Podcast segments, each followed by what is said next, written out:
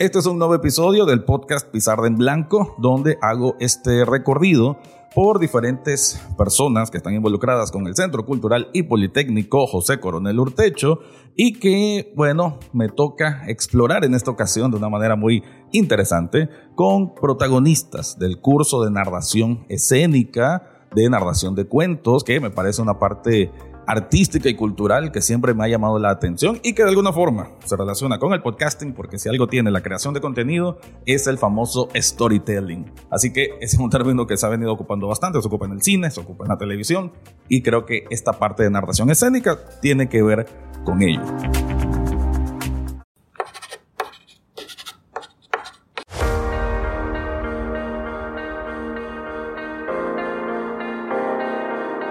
Seguimos entonces aquí con estas entrevistas muy interesantes, estos protagonistas de narración escénica y ahora estoy con Félix. ¿Qué tal Félix? ¿Qué te llevó a querer contar cuentos o lo tuyo es más de escribirlos? Porque puede ser también, una cosa es escribirlo, otra es narrarlo. ¿Con qué te inclinas más?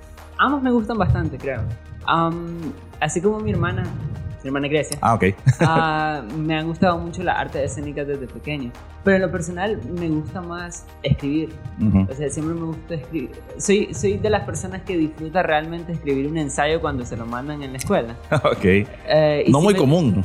Sí me tomaba muy en serio cuando nos mandaban a escribir un cuento o algo así. Yo, yo según yo estaba escribiendo mi, mi novela más vendida cada vez que me mandaban a escribir un cuento. Entonces... Podemos decir entonces que son algo extensos.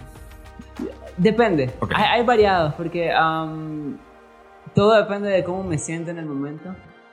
Y también depende de. Por ejemplo, me, me, pasa que escribo sin pensar. No sé qué tan buena técnica sea eso, porque a veces tal vez no sea tan factible. Pero si tengo una idea, me gusta explorarlo lo más que pueda. Entonces, creo que depende del, del cuento en sí. No, y eso que decía, estado anímico, ¿no? Porque al final crear historias es algo que siempre viene como muy de adentro, ¿no? Y, es ese momento, ese, ese punch emocional que decís, bueno, tengo que sacarlo, tengo que, que expresarlo. En este caso decís vos que más de manera escrita. Pero creemos que en este curso te ayuda quizá a acomodar mejor esas ideas. Sí, definitivamente. O sea, eh, exploramos diversas técnicas que realmente no había tomado en cuenta antes porque no es algo que se nos inculca tal vez desde, desde pequeños. Entonces me permitió no solo organizar mejor mis ideas, sino tal vez incluso clasificarlas. Ok. O sea, estar más consciente de cómo, de lo que escribo y cómo lo hago.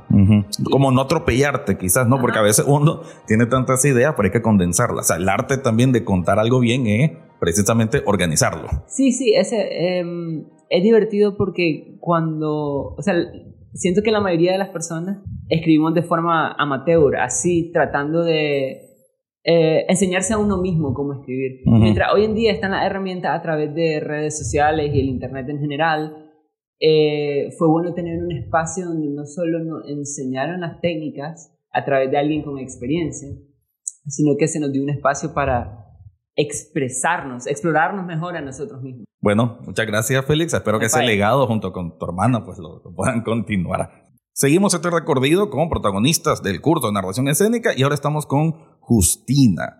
Em, eh, eh, en esto de las entrevistas, a veces, como son varios, es bueno como ejercicio propio tener esta oportunidad de tratar de ir variando preguntas con cada uno de ustedes. Así que, Justina, em, ¿desde hace cuánto te enamoraste de escuchar un cuento? ¿Desde qué etapa de tu vida te diste cuenta que la narración era lo tuyo? ¿Alguna vez tuviste...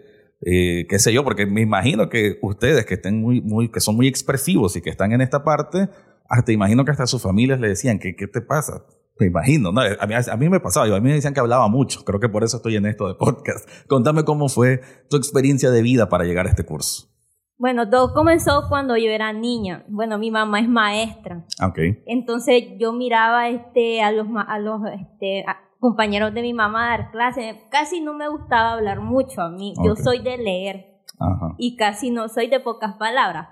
Pero a mí me encantó porque yo como leía mucho, ahí me inspiré. Yo siento que los cuentos son como una manera de expresarme. Como no hablo mucho, entonces yo pongo todas mis ideas ahí y, me encanta. Eh, escribí, ya estaba escribiendo cuentos ya cuando estaba en secundaria. Posteriormente este, escribí uno porque la profesora de primer año nos dijo que escribiéramos sobre un cuento cualquiera. Entonces yo escribí uno y entonces ahí me fui practicando y me fui enamorando de los cuentos. Además, como mi mamá es maestra, también maneja cuentos en la casa. Entonces yo de pequeña me ponía a leer y casi todos los cuentos que he estado contando aquí son cuentos que tengo en mi casa y me los sé de memoria. Me gusta eso. Imagino que de alguna manera un enfoque más es como más pedagógico, ¿no? Como más para niños, con, con especie de lecciones morales. Por ahí va un poco los cuentos que, tenés, que, has hecho. Sí, más o menos con, con lecciones sobre este, la amistad, la, la, responsabilidad. Me encantan esos cuentos. También, este, además de eso, me encantan las historias de terror. Ok. Me Perfecto. a mí. a mí me gusta que traten de explorar géneros más, más turbios, digamos. ¿no? Yo soy tal vez un poco más, más así, pero es que bueno que jóvenes estén metidos en esta parte. A mí me encanta lo que es este terror. Todo este, bueno, uno de los escritores pues que yo siempre admiro del terror es este Stephen King, que ah, he, leído sobre It, este, La hierba alta, El resplandor, todos esos son bonitos. Shining, sí, bueno, además que han hecho películas que son clásicas del terror en base a los libros de, de ese tipo de cuentos. ¿Te animarías o has hecho, has explorado ese género como para crearlo? Eh, ya me dijiste que estás metido más un poco en, por el ejemplo de tu mamá de maestra, pero de eso al terror es como un, un trecho extenso. ¿Te atreverías a, a, trabajar sobre eso? ¿Te gustaría? Sí, claro. Este, con la profesora al final del curso nos, nos mandó a hacer una tarea sobre este, un cuento bizarro. Ah, entonces nos, este, nos puso palabras bizarras. Entonces, de ahí la profesora, yo me inspiré en hacer un cuento bien este, de miedo. Muy suspenso. ¿Y qué tipo de lenguaje es lo, lo que vos sentís que es ideal? O sea, es más aterrizarlo, digamos, si es para público nicaragüense, con palabras nicas, con el acento nica, o de pronto te gusta hacer un poco más elaborada, buscar un lenguaje más, más amplio, más, más culto, por así decirlo, ¿Cuál es tu balance en ese sentido? ¿Qué tipo de, lenguaje ocupas? A mí me gusta más el lenguaje amplio, porque así siento que las personas eh, aprenden más sobre el lenguaje y me gusta también dar ese, esa especie de suspenso de qué es lo que va a pasar, esa curiosidad o ese misterio que, que, que abarquen las historias. Me encanta eso. Bueno, muchísimas gracias, Justina. Qué bueno que compartieras aquí un poco de tu experiencia. Continuamos ahora con Andrea, también protagonista del curso de narración escénica. Y bueno, mi pregunta con vos, Andrea, es parecida a las otras que, he estado haciendo con tus otros compañeros, pero bueno, ¿qué te inspiró llegar a esto de los cuentos? Eh, ¿Sos más de escribirlos, más de expresarlo? ¿Tenés más inclinación al teatro? Contame un poco sobre cómo llegaste aquí. Eh, bueno, en primera, yo he sido una persona bastante tímida y prácticamente no, de pequeña no hablaba con nadie. En tercer grado creía que era muda porque no hablaba con nadie. y pues eh, digamos que el acercamiento que he tenido con los cuentos eh, ha sido por parte de mis papás. Eh, han sido los, digamos, los dos temáticas diferentes de los cuentos. por un lado, mi papá me contaba los cuentos de camino, los leyendas, todo lo que tiene que ver con la cultura nicaragüense, y mi mamá me contaba los clásicos. Y eh, eso, eh, digamos, eh, alimentó pues, digamos, mi imaginación, me encantaba escribir historias. también como hermana mayor, digamos, entonces llega un momento en que uno... Te toca hacer ese papel de casi de madre, ¿no? Exactamente, uno le llega a contar los cuentos a los hermanos menores, cuentos de miedo también para asustarlos, son cosas de, de hermano. Este, y ha sido algo pues constante en mi vida. La primera vez que digamos que me acerqué a escribir una historia fue en cuarto grado, que una profesora nos había puesto un ejercicio de que eh, nos leía una historia acerca de un niño que tenía varias aventuras y nosotros teníamos que retener lo más que pudiéramos de ese cuento y lo que no nos acordáramos teníamos que eh, inventarlo, qué es lo que mm. pasaba, qué es lo que sucedía, qué final le dábamos. Y esa vez yo me excedí. Todo habían entregado una, un cuadernito chiquito, ya había entregado gran, la gran carpeta. Yo ya me había inventado mil y una aventuras de ese niño y me había encantado.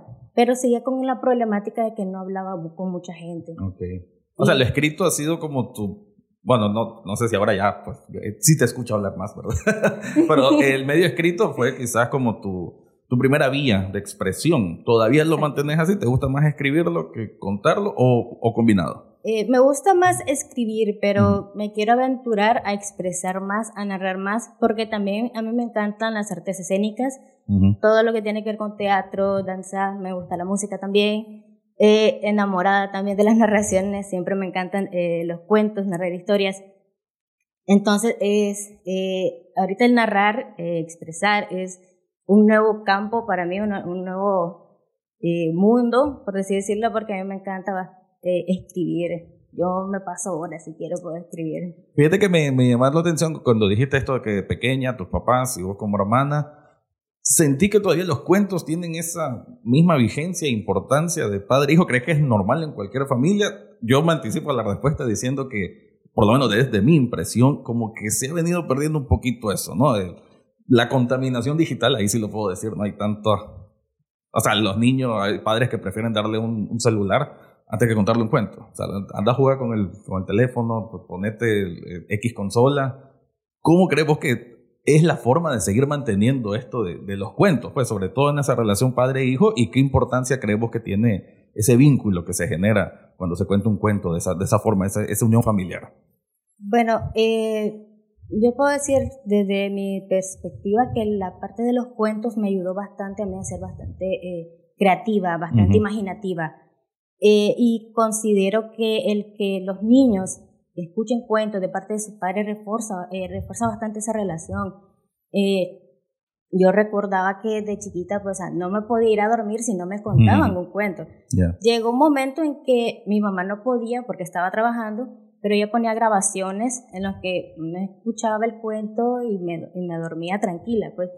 Eh, pero uno siempre atesora esos recuerdos. Claro. Y ya, pues, hoy día los niños miran todo eh, digital, no se imaginan al lobo, no se imaginan a la caperucita, no se imaginan la casa de Dulce, de Hansel y Gretel, o no se imaginan a la cegua, no se imaginan a la mona. O sea, todo ya lo tienen. Tiene que ser muy visual y muy inmediato, ¿no? Al final la, la, contaminación digital va sobre eso, la inmediatez, que hasta cierto punto puede ser eh, como mimar mucho incluso a un niño, lo cual es peligroso también, ¿no? Darle todo así muy a palestra y reducirle la capacidad de imaginación, como estás diciendo vos. El, cuento provoca eso.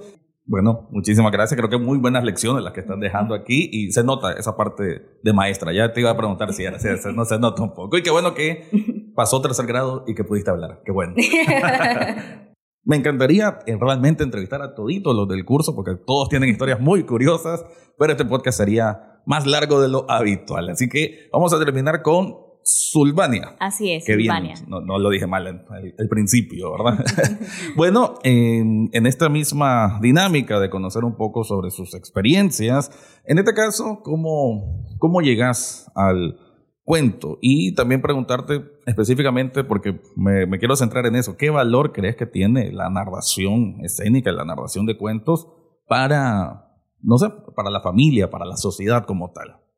Bueno, eh, yo llego a narración oral por cumplir un sueño. Yo soy de un pueblo allá del Sauce, del León, y este de pequeña me llamaba la atención mucho. Yo me ponía frente al espejo a contar historias, a imaginarme que estaba en la radio, a imaginarme que estaba en la televisión. Pero este, como vengo de una familia de escasos recursos, la verdad no, no tuve como esa figura de mamá o papá que me incentivara hacia esa, esa línea. Y siempre era la, la, típica niña que en los colegios buscaban para maestra de ceremonia.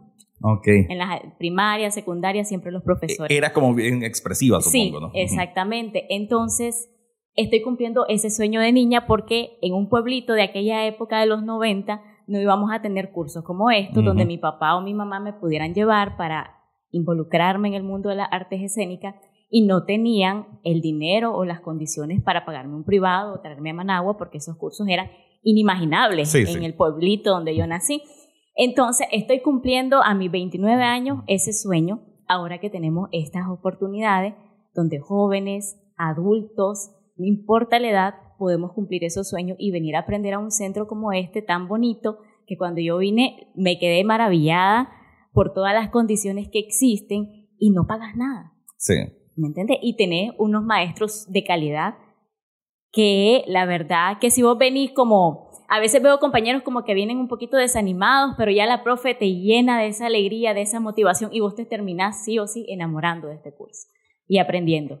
Entonces, por eso estoy acá, cumpliendo ese sueño de niña. No, y eso que sí, no, del, conectar ya cuando estás en la clase es importante, como algunos de mis alumnos que les gusta venir tarde, entonces pues, con ya con los cuentos estás cumpliendo un sueño. Eh, ¿Has tratado de llevar un poco esa experiencia del el sauce a tu narración, a, a, lo que escribís? Claro que sí, precisamente en esta elección que, que la profesora nos, nos, puso a cada uno, yo estoy eh, me dediqué a rescatar o estoy en la línea de rescatar nuestros cuentos tradicionales. Mi cuento está eh, sobre la carreta nagua, que son los cuentos que a mí me contaban mis papás en aquellos tiempos que se iba la luz eléctrica. Entonces era como aquella escena de nuestros papás con los chavalos, los chihuines, contando historias para entretenernos. O entre los mismos chavalos del barrio nos reuníamos en las noches a contar historias de miedo. Entonces rescato esto y mi, y mi cuento está relacionado a eso, a rescatar esas historias que a mí me contaban de infancia. Y que, porque imagino que todo cuento uno tiene que también depositar un poco de, de algo propio, ¿no? Eh, ¿Lográs tener esa apertura de cuando lo que escribís está parte de Sulvania ahí? ¿O de pronto te alienas y simplemente es una ficción creada pero sin relacionarte tanto? La verdad que sí. Eh, está impregnada Sulvania porque es un recuerdo personal. Y yo creo que eso, desde ahí, desde que vos rescatás, yo jugando en una esquina con mis amigos y después sentarnos a, contar historias, eh, desde ahí ya estás impregnando esa parte natural que no se puede copiar y que es tuya, que es nata. Entonces, este, mi cuento sí está eso porque son recuerdos de mi infancia donde yo lo, lo hago la remembranza o el recuerdo. Bueno, con eso fue el cierre de este episodio, un poco más extenso, pero la verdad muy, muy divertido.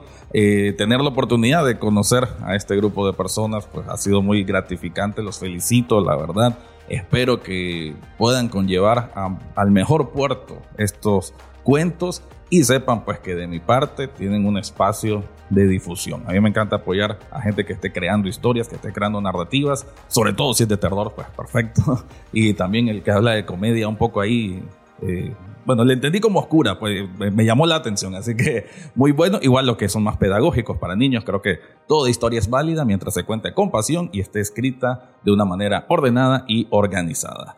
Soy Rafael Echado, este fue un episodio especial del podcast Pizarra en Blanco y será hasta la próxima semana.